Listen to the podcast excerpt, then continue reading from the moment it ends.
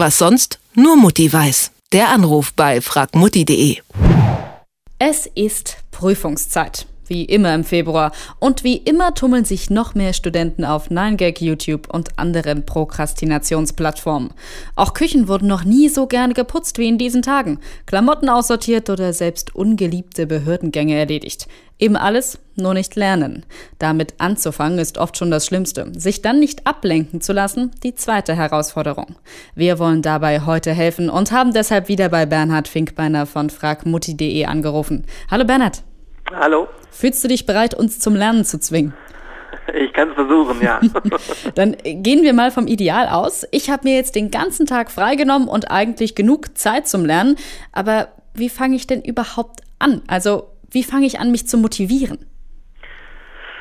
Das Wichtigste ist da, nicht einfach drauf loszulernen, sondern das Ganze ein bisschen zu planen und strukturiert anzugehen. Also erstmal einen Überblick verschaffen, was sind die Themen, die ich lernen muss und will.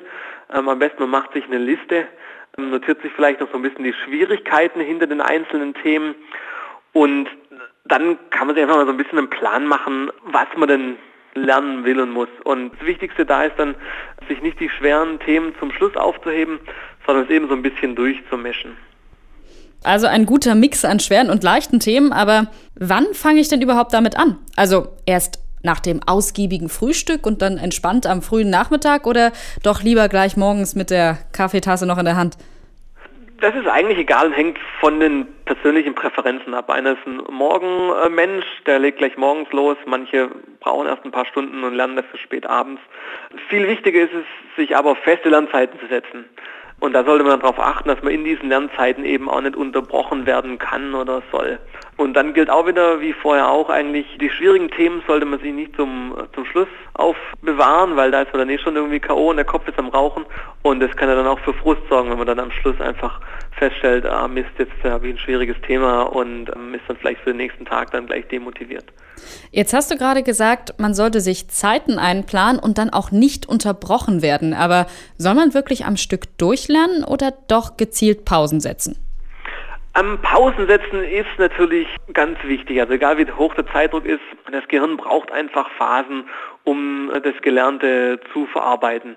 Und das passiert eben, wenn das Gehirn ein bisschen Leerlauf macht. Das sollte so alle oder spätestens alle 90 Minuten, ungefähr 10 bis 20 Minuten Pause machen. Und die soll man dann ein bisschen, oder idealerweise ein bisschen nutzen, um sich zu bewegen, Kreislauf in Schwung zu bringen. Also aufstehen, kurz ein bisschen rumlaufen, vielleicht ein Glas Wasser holen, etwas Obst oder so essen. Und dann kann man wieder gestärkt sozusagen in die nächsten 90 Minuten gehen. Jetzt ist die Frage, wo verbringt man diese 90 Minuten denn? Lernt man zu Hause am heimischen Schreibtisch, wo man dann auch schnell mal in der Pause in die Küche gehen kann und was essen, oder doch lieber in der Bibliothek, was ja durchaus viele empfehlen? Hilft das? Genau, das stimmt tatsächlich. Also in der Bibliothek ist, äh, oder die Bibliothek eignet sich sehr gut, um zu lernen, weil zu Hause lauern einfach zu viele Ablenkungen. Also auf einmal macht der Haushalt richtig Spaß, ja, weil es einfach toller ist als, als Lernen. Bibliothek ist da perfekt, da ist es ruhig, da kann man nicht viel andere Sachen machen, da ist man einfach wenig abgelenkt. Deswegen die Umgebung ist auf jeden Fall sehr wichtig beim Lernen. Gibt es da noch irgendwelche speziellen Tricks? Also man hört zumindest immer mal wieder, dass man direkt vor dem Schlafengehen lernen soll, weil wenn man direkt danach schläft, merkt man sich das besser und ähnliches. Hast du da noch irgendwelche Tipps für uns? Ja, also das mit dem Abend, sich das alles nochmal den Kopf gehen lassen, das ist auf jeden Fall schon mal richtig. Es gibt noch so ein paar andere Tricks, die helfen. Einer wäre zum Beispiel verschiedene Lernkanäle sozusagen nutzen, also lernen, indem man aufschreibt oder sich Diagramme oder Bilder aufzeichnet oder sich Texte laut vorliest oder auch die klassischen Karteikarten. Wenn man alles so ein bisschen Mix reinbringt, das hilft auf jeden Fall.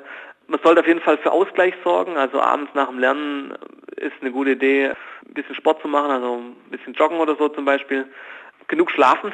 ist auch äh, klingt profan, aber ist auf jeden Fall so.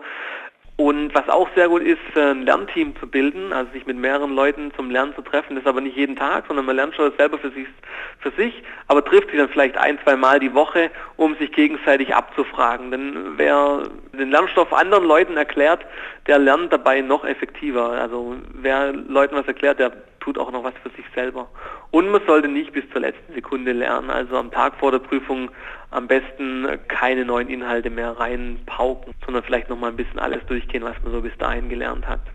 Wie wir es schaffen, in der Prüfungszeit uns zu motivieren und richtig zu lernen, das hat uns Bernhard Finkbeiner von fragmutti.de erklärt. Bernhard, ich danke dir für die Hinweise. Sehr gerne. Was sonst? Nur Mutti weiß. Der Anruf bei fragmutti.de.